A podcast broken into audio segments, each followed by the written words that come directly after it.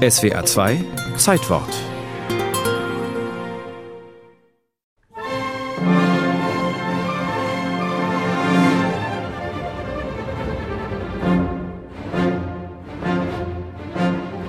Dieses Jahr beendete ich meine erste komische Oper und gab ihr selbst den Titel Prodana Neviesta, verkaufte Braut, da der Librettist Sabina nicht wusste, wie er sie nennen sollte notiert Becich Smetana Ende 1865 in sein Tagebuch. Eine Oper aus zwei Akten ist es geworden mit Dialogen. Später kommt noch ein dritter Akt dazu und die Dialoge werden in Rezitative umgewandelt. Aber mit dieser Oper will Smetana nicht nur sein Publikum unterhalten, sie ist auch ein nationales und musikologisches Politikum. Es gab damals gegensätzliche Tendenzen, wohin sich die tschechische Nationalmusik entwickeln sollte, sagt Olga Mojžišová, die Leiterin des Smetana-Museums in Prag. Die eine Richtung tendierte zur Nachahmung der Volksmusik, die moderne Richtung wollte den Weg von Wagner gehen. Man war sich überhaupt nicht einig. Und Smetana mit deutschem Vornamen Friedrich und später auf Tschechisch Betschich galt als Wagner-Jünger.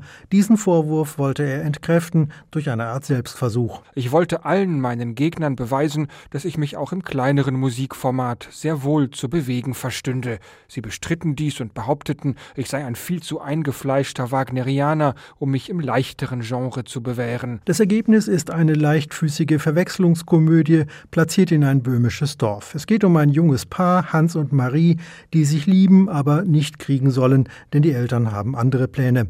Aber nach vielen Wirrungen und Irrungen kriegen sie sich am Ende doch. Musikalisch gelingt Bedřich Smetana damit ein ganz großer Wurf. Er hat sich von der tschechischen Volksmusik inspirieren lassen, aber auch europäische Einflüsse aufgenommen. Und all diese Impulse sind bei ihm zu einem eigenen originellen Stil verschmolzen, der dann als nationaler Stil angenommen wurde. Smetanismus, so nennt der Komponist nun diesen Stil, um klarzustellen, dass er weder Kollegen nachahmt, noch einfach nur Volkslied gut übernimmt. Das böhmische Ländler ländliche Milieu von damals und eine Liebesgeschichte, die auch ein moderner Filmstoff sein könnte. Das macht es aus, dass diese Oper zu einem nationalen Monument von Dauer wurde damals freilich begünstigt durch die politischen Umstände. Die Tschechen waren dabei, sich politisch wie kulturell zu emanzipieren. Als Smetana in den 1860er Jahren in das Prager Musikleben eintrat, gab es gerade einen Aufschwung in der tschechischen Kultur und Musik. Damals entstand in Prag ein erstes professionelles, aber noch provisorisches Theater mit eigener Opernbühne. Auf dieser Bühne, dem sogenannten Interimtheater, findet am 30. Mai 18 1866 die Uraufführung der verkauften Braut statt. Eine Sensation ist es noch nicht, aber auch kein Misserfolg, wie später oft behauptet wird.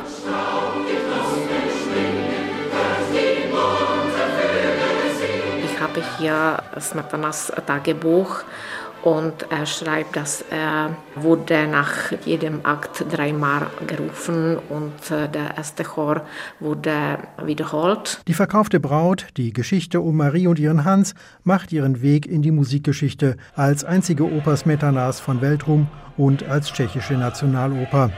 Smetana selbst war nicht immer nur glücklich über diesen Erfolg. Smetana hat sich später sehr geärgert, dass sich die Aufmerksamkeit nur auf die verkaufte Braut konzentrierte. In seinen späteren Opern habe er sich doch weiterentwickelt. Trotzdem stand die verkaufte Braut in der ersten Reihe und es tat ihm leid, dass seine anderen Werke nicht so oft gespielt wurden. Na té špici a jeho to někdy mrzelo.